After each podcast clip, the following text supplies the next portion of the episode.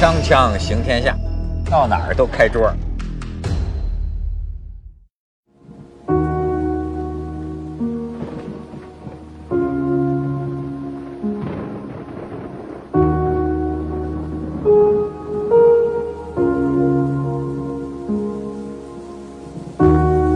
如果你需要一座穿越时光的城市，以佛所遗址是不错的选择。不要小看这个陌生的名字，一千多年前，它是罗马帝国中仅次于罗马的第二大城市。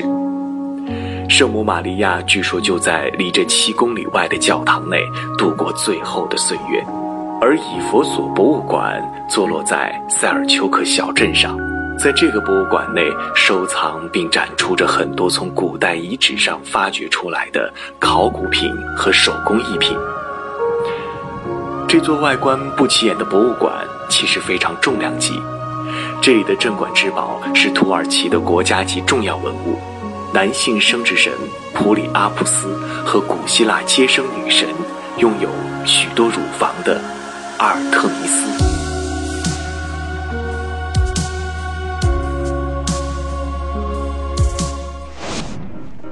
你看，瘦腿，古希腊、古罗马这个线条，亚洲的这个部分多么有古希腊风格。再看，公元二世纪，两千年前联想到大卫马甲线、人鱼线，以弗所的富人家里发现的东西。你看这个古埃及的特征出现了，再往下看，找咱们的阿尔特米斯，哎，这是不是他的头呢？不是，阿尔特米斯，阿尔特米斯，阿尔特米斯在哪里？再看这里，六千年前陶罐不过咱们要找的是阿尔特米斯啊。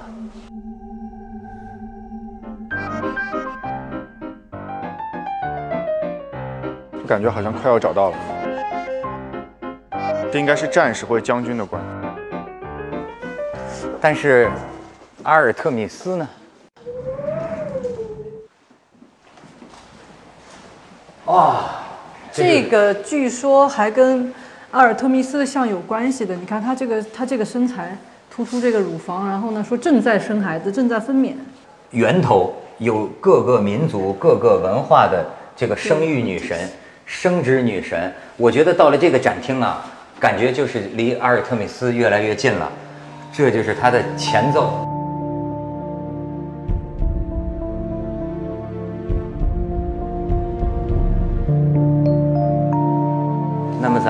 特米斯呢？准备啊，准备，我估计快了。啊，哦，在这儿。像是像是做梦见到的一样。我的第一反应就是感觉他好东方，为什么呢？他你看他这个下半身有点像那个那个木乃伊那种。他的爸爸是宙斯，宙斯不定又跟谁乱搞，生出了他。黑暗黑暗。然后呢，他又跟他爸发誓，说我一辈子做处女。而且这个神呢，有讨厌性爱的这个品格，但是呢，他又要求做接生女神，所以她又是生殖的。女神，有人说她这个身上有呃这个乳房、公牛的睾丸，还有卵子，就卵子。所以你看这个整个你感觉出来的有没有一种物产丰饶的形象？嗯，对，整个是对那种生殖的有一种对生殖崇拜的感觉。我就看到我就想到就大地母亲，就是什么都产，什么都保护，源源不断的那种感觉。出土的是两尊。咱们看到的这一尊，你看最光亮、最柔美，哎，我觉得这个给你的这种女性阴性色彩啊更重。可是还有一尊相对的，你再看咱们对面这个的面庞，就感觉比那个好像更多了一些个庄严严峻的东西。对，感觉这一尊好像是更像被人奉为神的感觉，因为你看它上面有个大王冠嘛，好像有个戴了个大帽子，最顶上应该就是以前那个神殿的样子。阿尔特米斯神殿，多种文化交织在一起，变成了这样一个造型。因为它这个造型，你乍一看完全跟希腊文化没什么关系。你能从中看到一种啊复合。你看人们把多少沉甸甸的哺乳的希望、生孩子的希望、庄稼那个丰产丰饶的这个希望，全加在他身上。你看，在这个方框里有这些图案，动物，呃，动物，所以你说你看上去它又是不东不西，既又东又西，这是整个合一在一个上面，就是出现一种多么奇特的效果啊！这是不是蜜蜂？它种种下面还有花，种种野兽，这个大地的神，而且呢，奶，刚才咱们不是说嘛，流淌着奶与蜜。蜜蜂的土地，母性的啊，这个这个混沌的，就像开天辟地之前一样的那种混沌，但是可以出产万物的。嗯，有没有点咱们那个女娲之类的那种感觉？哎，对啊。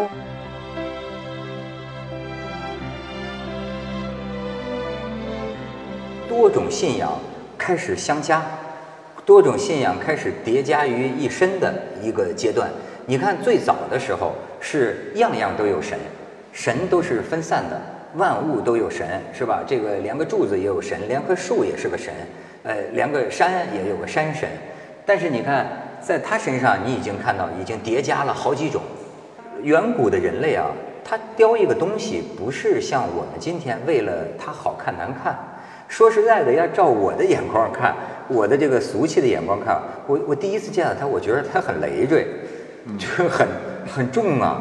你说这个人，什么什么负担都不想背，对吧？生孩子生不出来，行，咱往他上挂一乳房，对吧？打猎打不着猎物，也把自己的这个对命运的不确定啊，把这个负担呢都往他身上挂，寄托在神身上，挺替他这个神的负担不轻啊。背负了多少人类？这不就像是女女性像母亲的角色，不就这样吗？哦，什么负担都在她身上。哎，这一群 什么都能想到你负担重。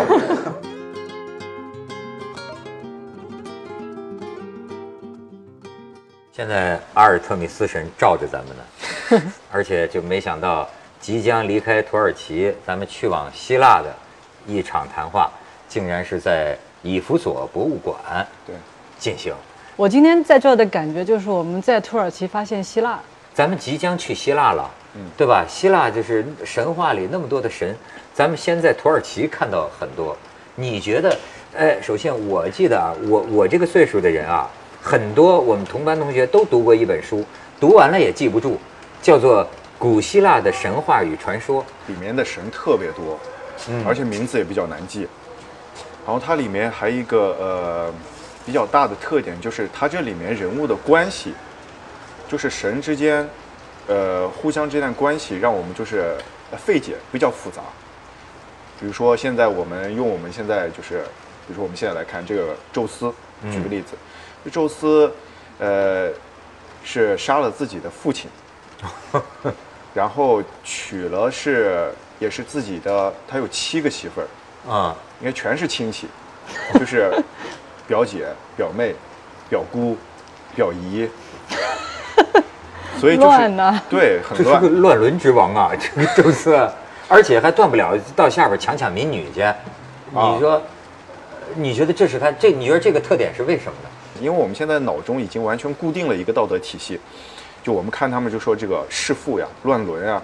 就是是非常，你如果就是比如说宗呃这个宗教的体系来评价，这完全就是十恶不赦的。嗯嗯。但是在当时，我觉得他们可能并不是这么想。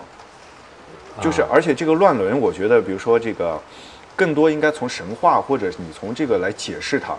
呃，就呃比如说这个，宙斯他的爸爸，他的爸爸是娶了应该是宙斯的奶奶。啊？什么？娶了亲娘啊？亲娘，但是他这个是 娶老娘，哎，他这个神话上解释，比如说他的这个呃，就是他这个宙斯的奶奶，他是大地之神，啊，大地之神，他叫盖亚，然后他这个爸爸是就是这个大地之神的女儿子，也是她的丈夫，他是时间之神，哎呦，然后就是你可以有看他们这边这个古希腊人的思维方式，就是大地和时间。它是时间和空间啊，时间从大地中孕育出来的，哦，然后他这个呃时间之神，他产生之后，他把自己的孩子他都要吃掉，因为时间是吞没一切的。对呀、所以当时他们生了六个孩子，然后就说他每出生一个孩子，我都要吞掉一个孩子。结果他这孩子全都被他吃掉，最后这大地他就觉得这个不能这样，他就把宙斯给留下了。宙斯长大了，长大之后，这个宙斯他是作为天神，联合他的妈妈，就是这个大地神，把时间给杀了，啊，把时间杀了，就从时间的肚子里把以前那些兄弟姐妹全给解放出来了。哎呦，我觉得这里边似乎有种像这个时间呐、这个求生欲很强啊。人生百年嘛，那可不就是你活一百年，时间就把你吞没了对。，所有的都被他所以你看，这其实是人类的一种求存的本能。我要从时间那儿把我的生命给救回来，对给给给拿回来。就是充满了隐喻，它对就所有的，但你不能以今天的关系去理解，而是所有的隐喻。我觉得不能太把它当成一个人格化的东西去理解。说宙斯这个人，这个男人怎么能和一个他的母亲女人？其实他这里面可能更多的我们可以理解一下，比如宙斯代表一种雄性的精神呀，然后这个母亲是大地一种呃这个雌性的或者母性的精神，然后从这里面又是呃天和地的关系啊，有时间呀，应该用这些。我觉得是古希腊人肯定是最早的这种古希腊人，他们就理解这些关系的时候，他会用一种非常具体的方式来理解，他不会抽象。你记得就是在金字塔旁边不是有一个那个斯芬克斯像吗？对斯芬克斯就是那个狮身人面像，对不对？对然后他在这个是古埃及的一个一个就是一个神话人物，古希腊我们知道的一个最著名的故事，俄狄浦斯王杀父弑母的那个，对你记得吗？他为什么会回到那个王国，当上了国王，娶了他妈妈呢？就是因为他进城的这个路上碰到了这个斯芬克斯，他当时叫谁来猜个谜，你能就是你猜不对我就吃了你，这完全是古埃及的这个东西啊！你在古希腊最有名的这样一个神话故事里你就有看得到，所以古希腊的源头，它的你看它其实又向西，它又向东，它的两河流域对它的这个影响是非常非常大的。嗯，而且我是觉得这个真的有意思，就是过去我们以为呢，呃，希腊文明仅仅是欧洲文明的源头，但是你看咱们到土耳其，就古代的小亚细亚这一带，我们就看到，呃，这个希腊化的力量啊，太大了。就是文明不停的在这个地方来去来去。其实人也是，人这是文明的搬运工啊。哎，这个金句出来了，金句以人是文明的搬运工。对啊，一批一批就在消失。不管是打仗的战士，还是逃难的难民，对他都是文化的搬运工。对哎，他无形中这个这个，而且就说在同一片土地上啊，你就觉得是刷了一层，刷了一层，又刷一层，又刷一层，最后它会成为一种什么色？就五彩斑斓吧。我觉得是我们现在后人去看的时候，给它确定一个名称，因为我们要给它一个名称，所以说这边是古希腊文明，那边是古埃及文明。我觉得当时在他们手，他们不会有那种想法，他们就觉得这是我的雅典城邦，那个是一个迦太基城邦，就是其实围着地中海整个一个文明圈。但是古代世界当中也有很多，我觉得像那个蒙古这种征服者，你今天多少的古代历史是他们在开创的，所以是他们毁灭的。啊，对 对，你说的更对，你说的更对，你说的更对，哲学博士是他们？毁灭，但是造成了 他们的相遇和新的兴盛。对，而且你刚才讲的那个也挺有意思，就是说，这个呃，古希腊的这个神话里啊，你比如说，你觉得你从你刚才讲的这个时间之神里，你感觉到他们对时间有什么观念？我觉得第一就是时间，其实这个神他最初也是他杀了自己的父亲他的父亲最初是个混沌体，他是天他们怎么这么爱杀父亲？哎，要不怪不得弗洛伊德后来弑父从古希腊神话里提炼出一个主题，就是说欧洲文明里有这个弑父，就是杀父的这个这个基因。我觉得弑父还有一个就是我自己，这是我自己觉得，就是一个男子，当他成年之后，他如果不能摆脱掉他父亲的影响，他是没法成年的。哦，我觉得有一点这样，就是这个他自己成长成一个成年男性时候，必须要把他跟父亲的那个依附关系或者他父亲那个权威给斩掉。我觉得这个跟西方的这方面是比较明所以显的。这那个可能也跟就后来西方他比较崇尚个人，呃，甚至是比较崇尚这个创新，那，嗯这个可能也有一定的基因上的这种联系，我觉得对吧？而且你看，他就是讲究独立嘛，那不能啃老嘛，不能靠的不啃老。对吧？对吧？他他他对，一般他哎，他他们到现在等于你这个成年男，就是你一个男子，就是你如果是长大了，他父母等于把你赶出去住了嘛。嗯，西方是好像是一般是这样的。哎，土耳其青年有啃老的吗？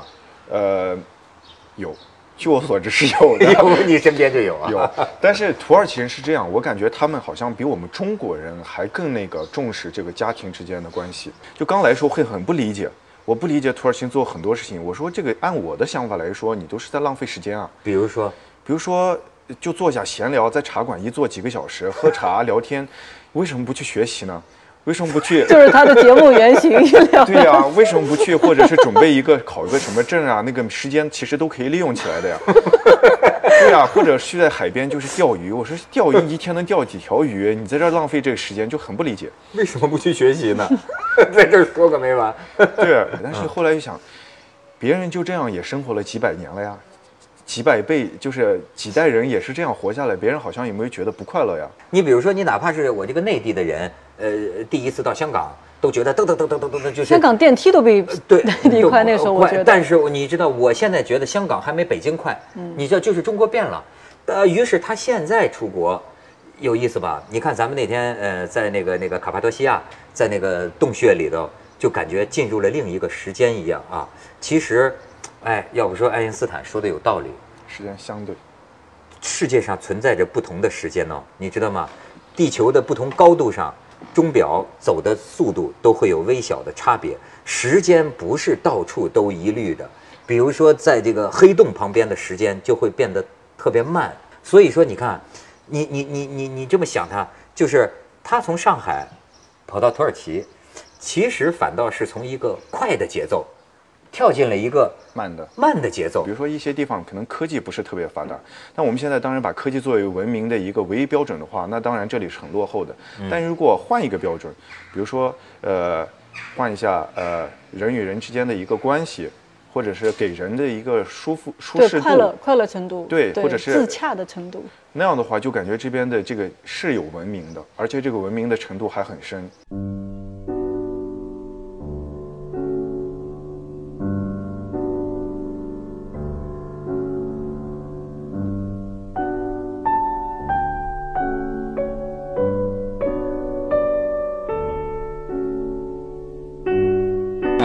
Thanks for having us. Um, you're welcome. Uh, nice to see you. Inshallah. Thank you。嗯，对。人的土耳其人的传统啊就是家里人一般是妈妈会站在门口，就是这个家里人走远门了就出来拿一碗水啊，这样往路上一泼，意思就是，呃，能一路平安。然后他们就说那个土耳其语说 “sugi bigit sugi bigat”，就是你像水一样走，像水一样回来，就是快点去快点回，就这样的感觉。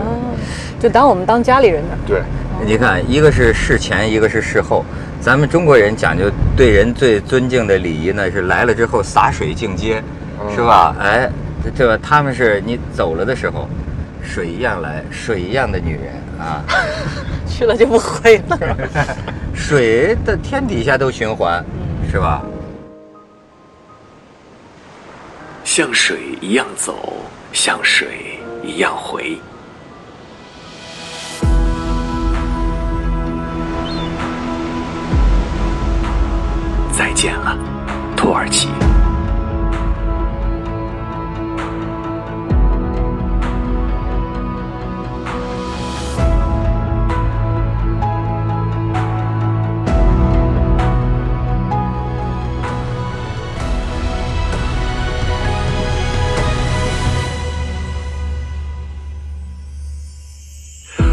航向欧洲文明的起源——希腊。